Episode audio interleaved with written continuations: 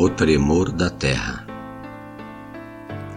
A terra treme sem uma voz que a domine com sabedoria, feito uma ursa feroz. E com choro açucarado, molha as vestes de suas filhas, quebrando as grades do arado, ensinando-lhes o sentido da trilha. No remoer das suas crostras, sobe um gemido umedecido no óleo da unção de suas gotas. Então chora no leito do amigo, elevando a temperatura vermelha. Ela sangra na face da cela, vendo o cavalo disparado a galope, onde o ser humano se dilacera. Não vê a rainha chorando, nem percebe o preço da dor que ela está pagando ao ver as mãos calejadas tentando honrar o trono. Mas sua alma grita para o universo: não maltratem seu grande amor, que é um caminhante das sombras e foi gerada pelo calor.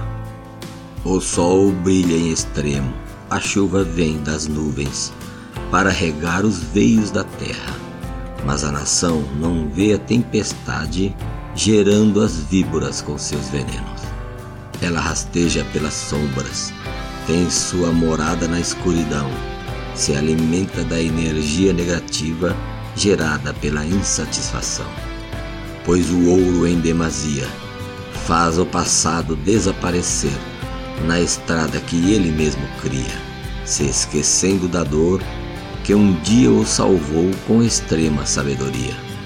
Então arrancaram a rainha do palácio e apedrejaram sua alma com as pedras da prosperidade, dizendo que tudo era um fracasso.